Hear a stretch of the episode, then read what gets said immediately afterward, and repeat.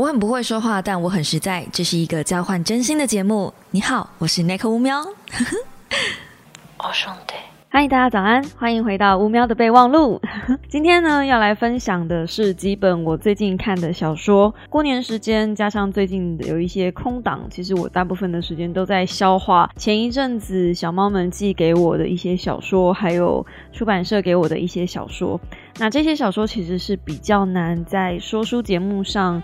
做分享的，即便我这个礼拜有试着做了一只蛇郎君，我其实也有点点担心那样子的呈现方式效果会不太好，有一点像半恶作剧以及半开玩笑的方式吧。那我也不确定，嗯，大家的幽默感有没有能够 get 到我的那个想要开玩笑的感觉，就有点像是嗯惊声尖叫跟惊声尖笑这种感觉吧。你们应该看到影片就知道我在讲什么了。小说的部分呢，我先分享的是，嗯，连金他们寄给我的套书。这套书其实我三本都有看完。后来我写十郎君那个稿子的时候，我才发现，其实我根本不需要看书，我就能做那支影片了。我真的不知道为什么我要花那么多时间把这三本书看完。呃，逻辑上来说，理论上来说，我接人家的稿子，我是都会看完的。嗯，那不管怎么样呢，我看过之后，我知道好不好看，我才有办法推荐给你们嘛。那我会挑《蛇郎君》这本来做说书，就是因为这三本里面，我觉得《蛇郎君》比较值得一说啊。它里面有用到很多的传说的部分，然后也有依据传说的架构下去做改编跟撰写，所以以小说的耳目一新的感觉，我觉得是有的。它有承上启下，而且也有用到一些古时候的。故典故，然后也有加一些作者自己查到的，像是五通神这样子的额外设定，我觉得很妙，就是有点神魔大战的感觉。那当然，在看《蛇郎君》这本故事的时候，我自己也有想到很多其他的别的想法。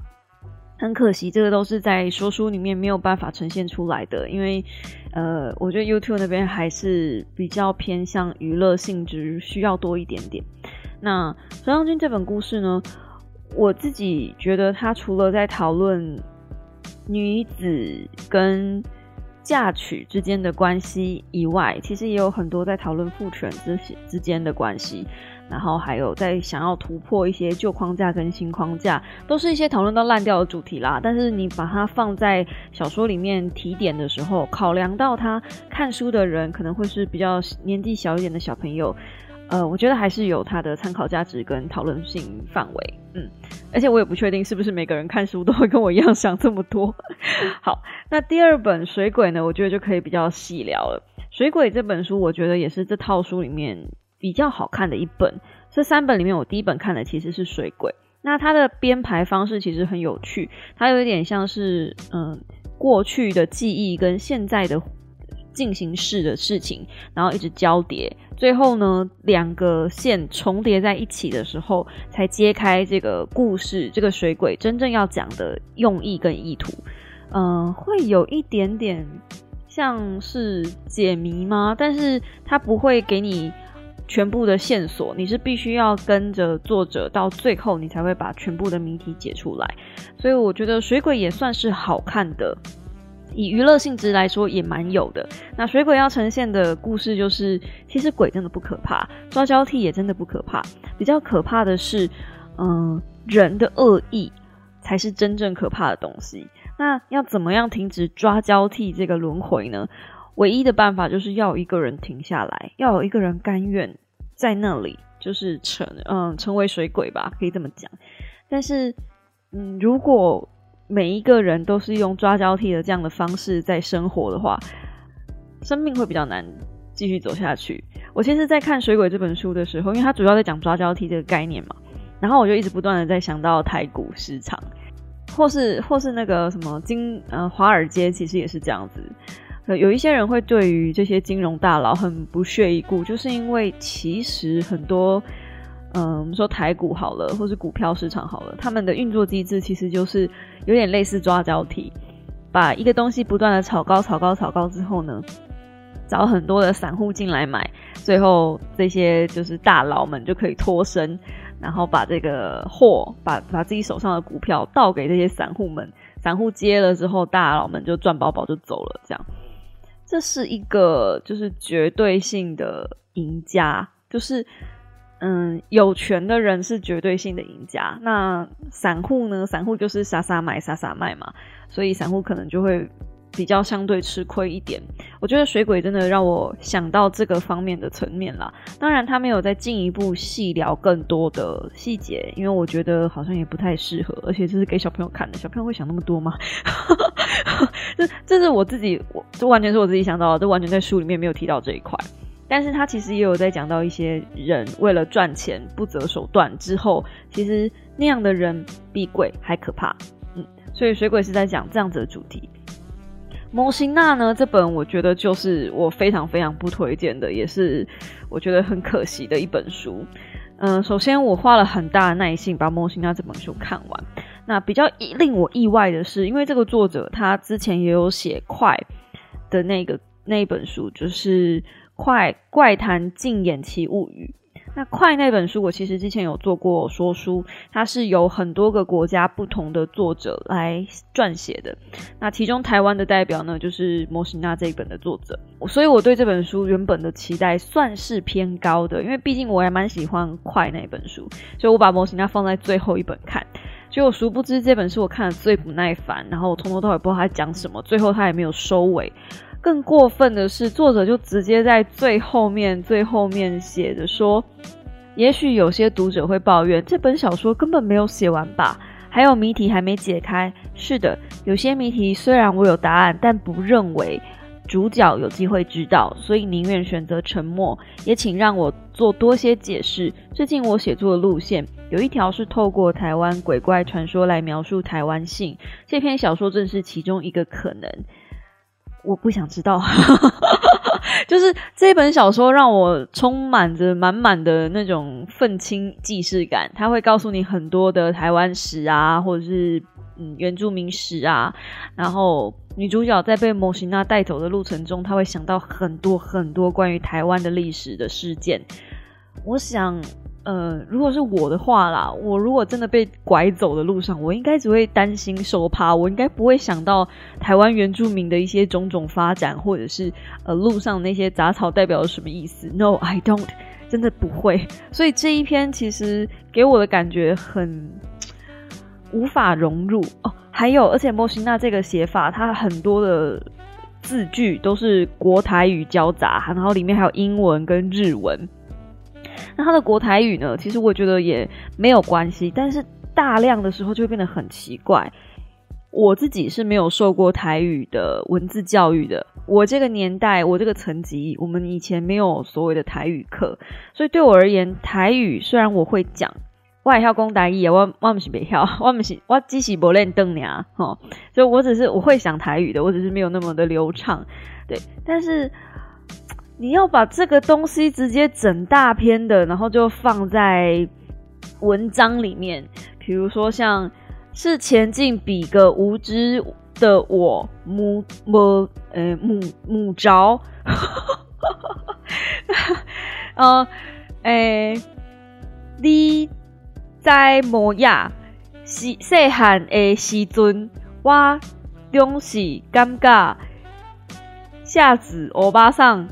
真过分，竟然刺激伫你的手内，敢嗯害你去互人耻笑？到底在说什么？就是勉强我看得懂，但是我没有办法把整篇文章看得很流畅。但我觉得，其实如果要呈现台湾性之前。你的文章就没有办法让人读懂，那这个传递的过程中，其实就是造成的损失、损失或是消耗，更别提它其实还有一些日文东西诶，比如说，呃，我阿姆的代志，你哪是不讲？时间久啊，我自然就放袂记啊。你们听得懂台语吗？我把这句话翻成国语好了。我母亲的事情，如果你不讲的话，时间久了，我自然就忘记了。过些时候，嗯，哥，你是不是来提醒哇？提提醒提醒提醒。不过你时不时来提醒我，叫我怎么样忘记？给我安怎来放袂记？愚人怎样无恨你？讲起来真好笑。然后是你把我变成一串日文的啊，你们可以感受一下我在念这本书或者我在看这本书的时候有多痛苦吗？而且我还试图就是把它忍耐到最后。嗯，我只能告诉你，这本《魔神仔》它前面丢了两个很大的问题，一个是人怎么会莫名其妙从高空中消失？魔神仔通常都是人到山脚下，或是你要进到山里面，才有办法把人弄到不见嘛。所以大部分我们待在家里是不会有事的。可是这本小说它一开始设定就是这个人是在飞机上，他是机长，然后就不见了。他在开飞机开到一半，他副驾驶呢在厕所，然后听到机长就是跟着一个人讲话。回到操作室的时候，机长人就不见了。你要怎么解释摩西纳是在高空中把人拐不见，而且是铁壁？他完全没有地方可以走路。好，Anyway，这就我先让过，先饶过他。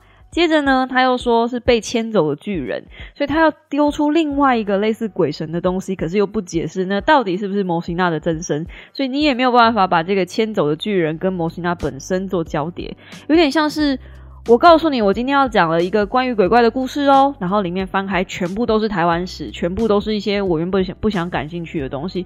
我觉得也无所谓，你要写那个你就写。其实我今天也不是说你不能写那个东西，那你不要用模型那来包装嘛。而且会看这种小说的人，通常都是年纪比较小一点的吧？我想，可能国高中生或者是国小生，就是对这类型的故事感兴趣的。那既然是如此。怎么会写一大堆就是跟政治有关的东西呢？而且里面真的泛政治化，还有那种思想意识真的好重哦，看得我有够不舒服。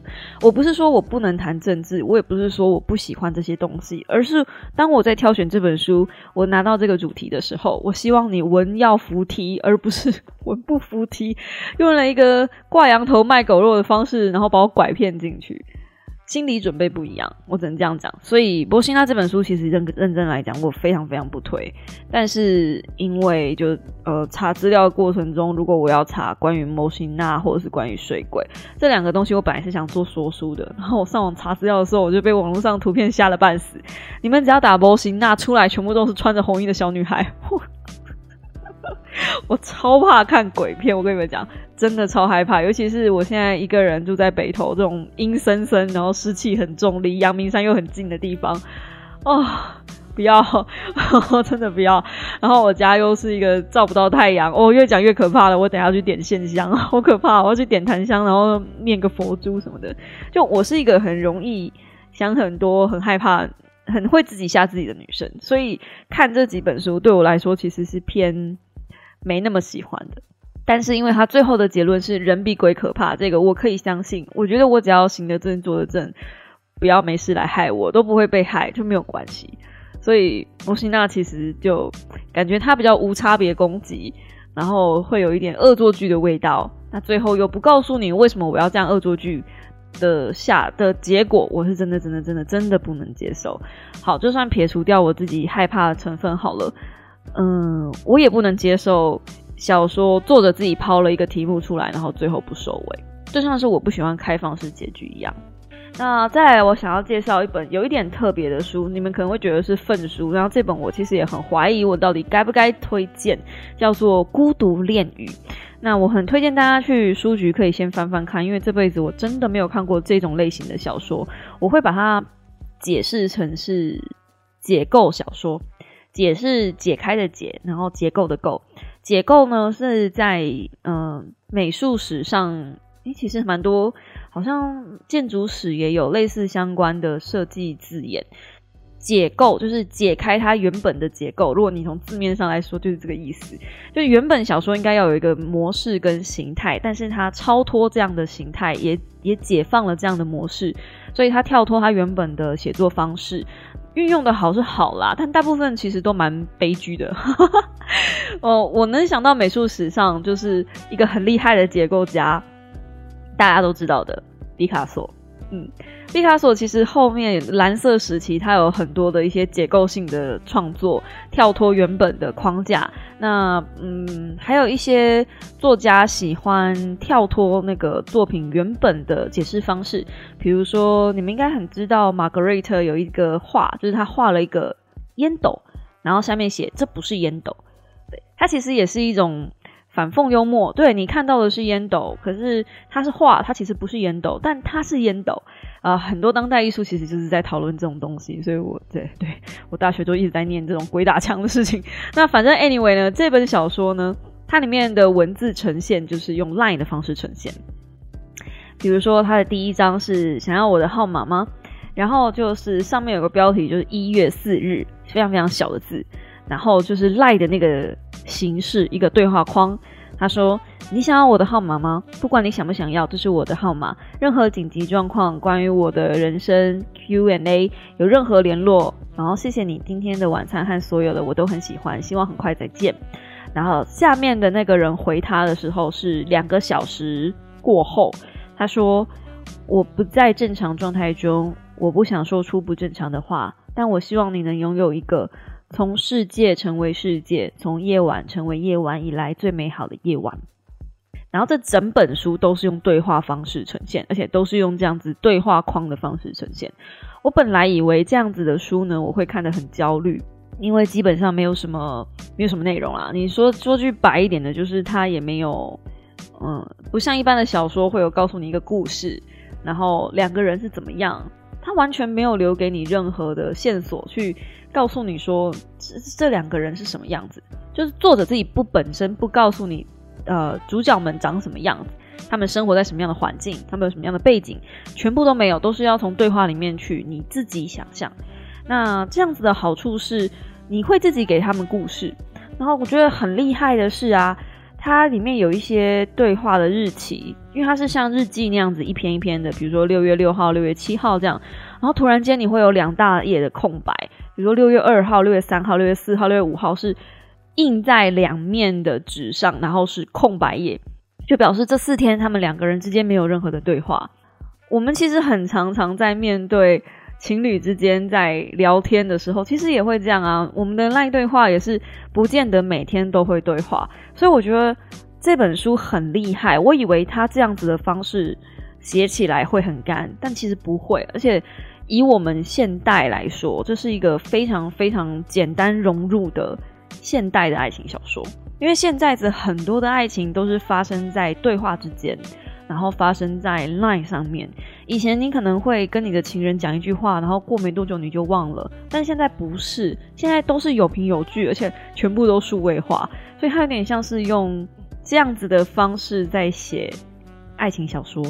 我觉得爱情小说可以这样写啦。如果今天是换成其他的主题，可能就难度有点高了嘿。但是，呃，也有，也只有这个时代，我们才能看到这样子的作品。可能再早一点点，就不是这样子的方式呈现了，可能是 MSN 之类的。天哪，我不想问他有没有人知道 MSN，我不想知道你们知不知道。我不想知道，你们不要跟我说。你们不知道，我也不想知道。嗯。对，所以它是它的那个封封面标题就写着“真实简讯情话换成动人小说”，里面有不少的句子是你可以直接抄了，然后就打给对方这样。但是我觉得有点油就是了，但是还是有一些可以参考的成分啦。喜欢看爱情小说的人呢，这本书我觉得嗯可以翻翻，它会真的真的颠覆你的想法跟想象。嗯，这本书我应该还会在直播的时候再分享给大家一次，因为我觉得。这本书真的是要自己翻过之后，你才知道哇，这世界上还有这种书诶，真的是不简单。那最后一本呢，是我总算把它看完的《敌这个不正常的人》，然后是廖咪写的书。那这本书是小猫送给我的，应该说进呃圣诞交换礼物、交换书籍的一本其中一本书。然后我看完了，那我一开始还有认真的贴笔记本。就是贴一些章节，想要做说书出来跟大家分享。后来我觉得其实不太必要，因为这本书呢，它的整个书的过程，就是这个廖咪自己在自我书写、自我疗伤的一个过程。他原本是要记录他弟弟，他弟弟是个简居族，同时是个高敏感人。然后他怎么跟他弟弟相处，以及他弟弟这个人是个怎么样的人？但是后来转变成他也会写到他的爸爸，写到他的妈妈，写到他自己。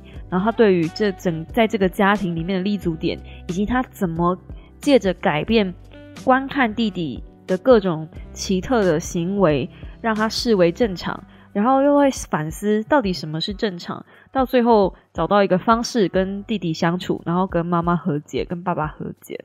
所以我觉得它是一个嗯很自我疗伤的书籍。那整体来说呢，我自己觉得你要说它是小说吗？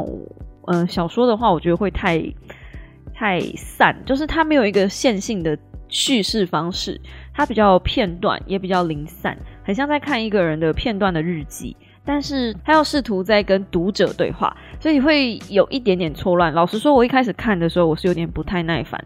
但是慢慢看进去，看进去之后，我会，我最后哭诶，因为我会反思到自己跟自己的父亲，还有我自己家庭的状况。然后也很谢谢这个小猫送这本书给我，因为因为这本书之后，我就开始书写我跟我爸之间的故事。然后我真的有一天晚上就是睡不着。总算想到怎么开头那一篇文章，就是关于我跟我爸之间的事情。然后我真的半夜跑起来打，就一边写一边哭，一边写一边哭。我才写了一千八百多字吧，我已经哭到不能自己了，就是整个荧幕就是看不到了。然后后来我就把那篇文章给我妈看，我就问她说：“我能不能把它写完？因为我还有很多想写的。”然后我妈就说：“呃，你也很受伤吧？”然后我就说，嗯，好像是呢。就是我在真的去书写的之前，我不知道我自己为什么每次提到他，我就会想哭。然后我也不知道为什么我没有办法面对，呃，很多很多的事情。然后直到我真的把它写出来了，我才发现，哦，原来我是想他的，原来我是有伤痕的，原来这件事情在我心中是一个。很大的遗憾，对。然后我妈说她看了我写的文章，她也哭了。然后我有给我老公看，我老公也说，嗯，写的很好。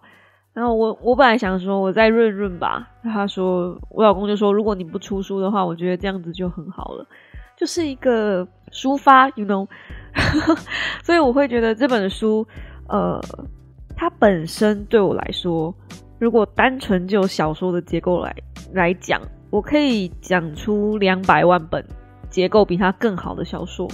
可是他的真挚，还有他的真心，还有他真正把自己摊开在你面前引发的那个共鸣的后续效应后劲很大，所以我不觉得他是小说。即便他后面有讲他的那个他弟弟看完之后，他就说他是真正的小说家。嗯，觉得他姐姐很厉害这样子，那我我我不知道，我觉得我不会把它说是小说。如果在我心中的话，我可能会把它比较归类在介于散文跟小说中间，但比较偏向散呃比较偏向小说的散文这样子这种感觉吧。嗯，真的还不错。对，就是一个原生家庭有一点伤痛的人看的话会。很被直击的一本书，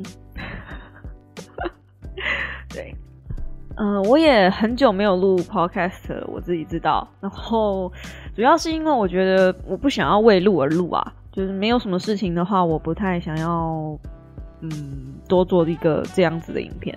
那我啊，也很感谢有小猫叔跟我说，哎，Nico，你怎么什么时候才会上那个？备忘录，因为好像很久没有开你听你录备忘录了。嗯，不想要为录而录，一来是这样子，二来是，嗯，最近家里也发生事不少事情啊。我家好像从来没有不发生事情，对，然后很忙，所以我也想把家里的事情跟我自己的心理状态整理一个整理一个碗，然后再嗯再开麦这样子。那虽然我在直播上都可以跟大家好像聊得比较开心，可是 podcast 又有一点点不太一样，它会比较 touch my heart 吗？我也不会讲诶，就是一个直播的感觉。有时候我自己会自己回去听自己的 podcast，然后会觉得比较像是在跟大家掏心掏肺聊天，虽然。直播也是，可是直播会比较有一点点表演成分在，我会让自己保持在一个很嗨的状态，然后 podcast 就会变得变得比较真挚，比较有有点卸下武装这种感觉。我一直在等我自己回到一个很好的状态，然后很遗憾的是，呃，虽然我好像就是表现出一副没有样子、没有关系的样子，可是我觉得我的状态其实是一天比一天差。有我从早上原本是早上两点睡，早上四点睡，早上六点睡，昨天是九点还睡不着，早上九点，就是嗯，不要说我睡不睡觉这件事情有多可怕，是已经眼睛有点没办法负荷的状态，所以我现在呢也会很比较积极的在找找人帮我去做剪辑，或者是找人帮我去做一些更细部的工作。那当然，二零二一年嘛，就是新的一年，所以我希望我能在二零二零年赚到的一些钱，就是能够回馈给我的观众，回馈给我的小猫们，就是回馈给我的会员们，这样，因为有这一票会员的支持，才有今天的那颗五苗。我讲一句实在话，就是这样。现在大部分我的收入都是靠会员订阅的的那个收入，就是厂商的其实真的 真的没有什么多少钱，而且。三四月份基本上也都没有什么工商，之后可能慢慢的我也会减少工商的量，主要是工商接起来，一来不愉快，二来二来就接起来压力比较大，这样子，我知道我还要去扛那个就是表现啊什么，窗口会来盯我，我就觉得那些东西不应该是我 concern 的点，就是我想要单纯的创作，然后我也想要。比较没有压力的在做这件事情。讲一句白一点，就是我根本不需要在网络上做说书，我也不需要做读书心得，我只要单纯的做股票，我就可以过活了。我真的是我的职业是股东，我真的没有在开玩笑。那也是一本书，很好的书，对。但是就是胸无大志的话，我一年就是光靠过做股票就可以过活了，不需要太多的钱的话啦。所以。做 YouTube 真的就对我来说就是一个退休的人，然后嗯，再找一点事情做这样。那如果是这样子的话，为什么我要给我自己这么大压力呢？这次的过年，其实嗯，宇根有跟我讲过，跟我说，哎，其实他觉得我很有一个金钱焦虑，然后他觉得我不应该这么有金钱焦虑。那我的金钱焦虑是已经焦虑到说，连嗯，我的健身教练这么不熟的人都可以说。很诚恳的跟我说，真的像我这个年纪的人，有这个能耐没多少，没几个人这样。那可能是因为我看的人，我看得到的对象，都是像比如说骨癌，比如说啾啾鞋，像他们那种层级比较高的人，在他们年纪比较比我小的状态下，然后又表现的相对好我很多，而且是很多的状态下。我当然会焦虑啊，就我会觉得说，是不是每个人都这么好，然后大家没有摊出来讲，那其实我没有做的比别人好，也不代表别人做的比你糟，你就有权利可以糟。所以我也是，嗯，与其说金钱焦虑嘛，不如说我被困在一个既定的成功框架之下，我觉得这个很难跳脱。因为最近我在找那个剪辑师，然后有从小猫们。粉丝们里面有一个小猫就出来说要帮我剪，那其实，嗯，有粉丝来应征我的剪辑师，这个不是第一次了。然后大部分最后都没有下文，是因为虽然小猫有看过我的影片，可是你们其实不知道一支影片我要完成的高度是多高，而且每一次我都会要求我自己的影片要比上一次更好，就算没有到更好，那你至少要达到一样的水准。我才能让这个东西放在我的频道上，它毕竟代表的是我这个 brand 这个品牌，所以呃，大部分的小猫，因为你们来剪辑的、来面试的人都会觉得说不是自己的工作，不是自己的作品，所以 好像就呃剪出来的东西比较没有吻吻合我自己的标准啦，可以这么说。那这一次呢，就来面试的那个小猫真的是，我觉得。呃，他不单单只是没有达到我的标准而已，他是根本没有看过我的东西，完全用他自己的风格呈现，我觉得也无所谓。但是他风格呈现的东西又有点搞不清楚状况，搞不清楚重点。那我试着委婉的跟他说，就是这样子的剪辑方式其实不吻合在 YouTube 上面的一些形式。这个事情不是我讲而已，因为我有把他的影片丢给会员们看。呃，这东西当然是一定要经过考核的啦。但是我觉得我还蛮善良的，就是我没有直接放在频道上给大家考核。然后超立方他的应征剪辑师的方式是让每一个剪辑师去剪不同的集数，然后 看直接看点阅，直接看下方留言去去甄选。我觉得这其实很残忍，就是一个一个面试官就已经够头痛了，然后你要面你要这么多面试官，但是他的嗯他的做法其实是合理的，因为毕竟你的作品最后还是要经过大家的考核。你与其扛不住这么多人的批评，你不如在面试的过程中就先告诉你说，哎，你以后要面对就是这样的生活。那这个小猫给我的感觉就是，它不单单是没有办法承受别人考核别人的意见以外，它也会觉得，我也会觉得它。把很多的在自己生活中的期待都归在别人身上，其中他给我的回信有一句，就是他觉得我好像讲很多啊，我的婚姻状况，我挑选男人对象，然后好像我的生活不如他的预期般的好，所以他会觉得说，这样的人真的是我值得崇拜的对象吗？这样的人真的是呃让我活下来，选择不去轻生的一个对象吗？其实我看到蛮神奇，也蛮失望的。就是我希望每一个小猫，你们活下来的理由，不要是因为别人的成就与否。那如果你觉得我今天表现不够好，我今天选到了一个不太好的老公，我嫁了一个不太好的家庭，然后我整天在那边说，呃，我就是长得很丑，我很 care 别人说我长得很丑之类的，然后你就觉得我是一个不被、不值得被崇拜的对象，那。I'm sorry，因为这就是我要面对的课题。我我这辈子要面对最大的三个问题，就是我很自卑，对于外表很自卑，然后我在我的婚姻里面找不到平衡点，找不到归属感，找不到安全感。然后最后一个是，对我因为没有，因为在因为在生活中找不到安全感，所以我在金钱上很焦虑。这样就是。这三件事情是我现在人生中需要面对最大的课题，那它也不是一个很短时间可以解决的。然后我觉得我跟别人不一样的地方是，我把我的问题摊出来跟大家讨论，然后你们可以见证我一步步克服这个问题的过程，而不是。我就是一个华丽、很漂亮，然后整天收不拉几，然后就我不我没有在我没有在指谁啊，我先说，就是就是你们知道的那一种类型，很漂亮，然后只把好的一面呈现给你们的这样的人。就如果你需要的是一个那样子的偶像，真的这世界上有很多这样的 KOL 可以值得你们去崇拜，真的不用找我诶。然后回到追根究底，就是今天你是来面试的，你居然。然后你的主管已经面试的主管已经告诉你啊，你的东西有哪里不够？你如果要真的走这一条路的话，你有哪里需要改进？结果不是诶。然后看到这样子的回复之后，帮我大大雕了一番，就是从人生开始，从外表，从人生，然后再进而到内在，然后最后呢，最后就说就是辩解他的工作，他的工作有什么地方，他他的美感是有什么样的。不同跟我的不一样，然后因人而异什么的，然后就如果你想通了，可以再来找我。这样，什么叫做如果我想通了，我可以再来找你？我已经把你刷掉了，安安。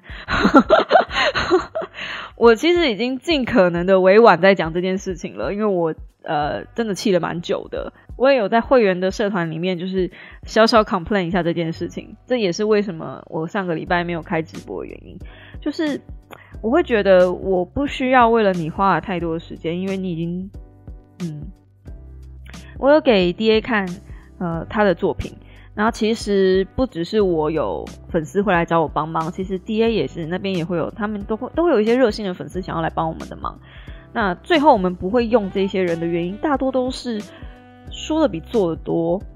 很遗憾的都是你们已经有勇气跨出第一步了。可是当我们试着告诉你说我们想要什么样的人的时候，你就会开始辩解说为什么呃我会这样子做？那事实上就是我们看到的就是不够能力不够，然后不够好，就我没有办法用你。对，然后变成是一直不断的在解释为什么要这样子的行为的时候，会让人有一种遗憾感跟一种无力感。那我当然也很担心未来的小朋友，其实都是长这样子的一个生活模式，就是活在自己的世界里活得很好的那一种。我当然也会很担心，就是用 YouTube 教出来的孩子会不会将来都是长这样？我也很害怕，所以啊，好期待啊，未来的世界。难怪人家会说什么老人家会越来越看不习惯年轻人的样子，就是那种。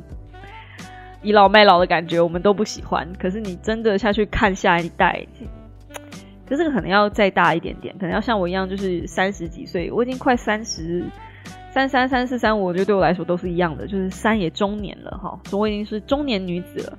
我在往下看一些新生代的时候，就会觉得怎么会凹不下去？怎么会能力不够？像讲理财好了，很多人都会讲说自己存不到钱或是干嘛的，但是大家不都是从省吃俭用开始吗？也是确实有人能够在二十五岁存到一百万呢。最近不是有那本书吗？在二十五岁存到第一个一百万。然后最近也有不少人就是想要来找我聊理财，有一些银行啊，希望找我代言啊什么的。后来想想，我二十五岁的时候有没有第一个一百万？我已经忘记我自己第一个一百万是什么时候达到的了，因为那是太久以前的事了。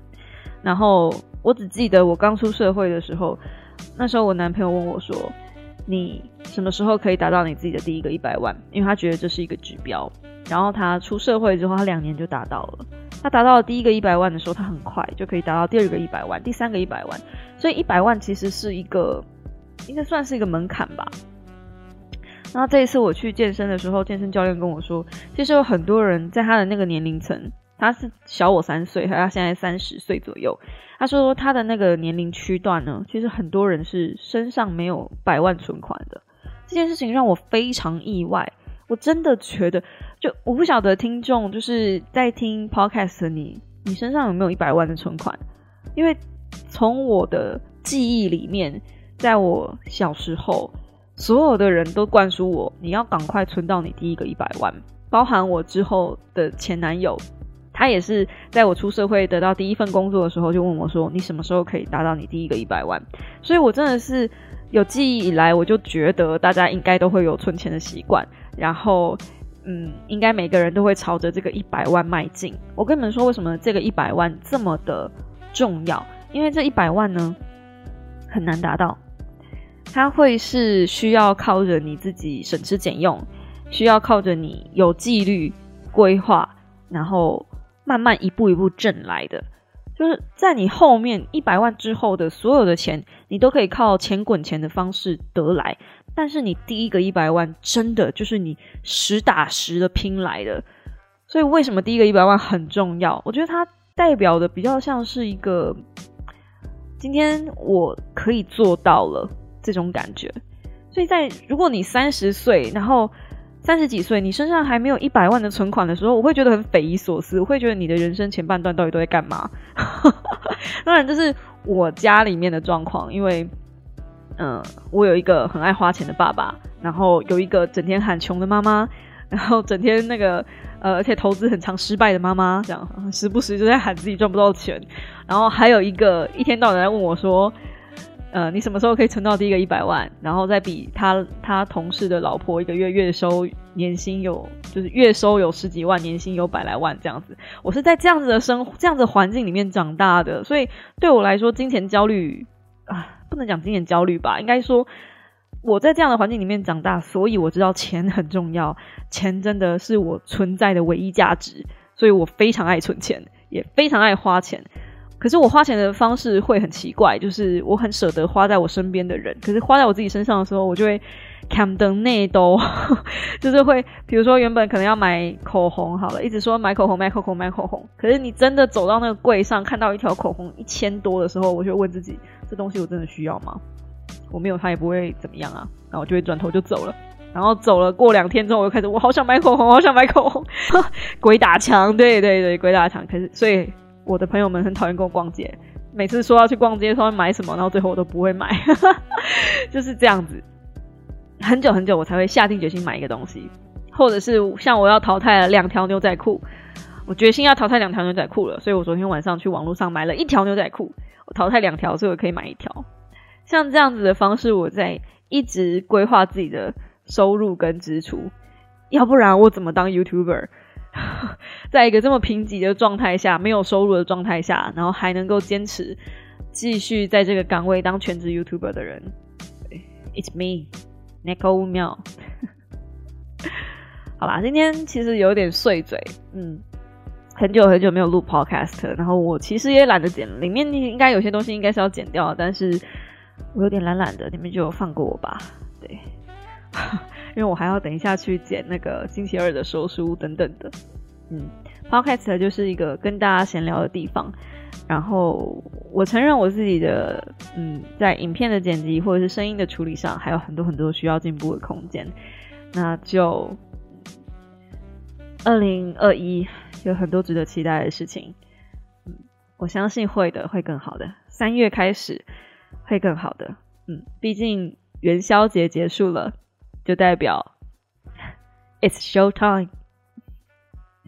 祝大家有一个愉快的三月份，还有四月、五月、六月有一个愉快的二零二一，一定会比二零二零更好的，我相信。嗯，我们就下一支五秒的备忘录时间再见喽，大家拜拜。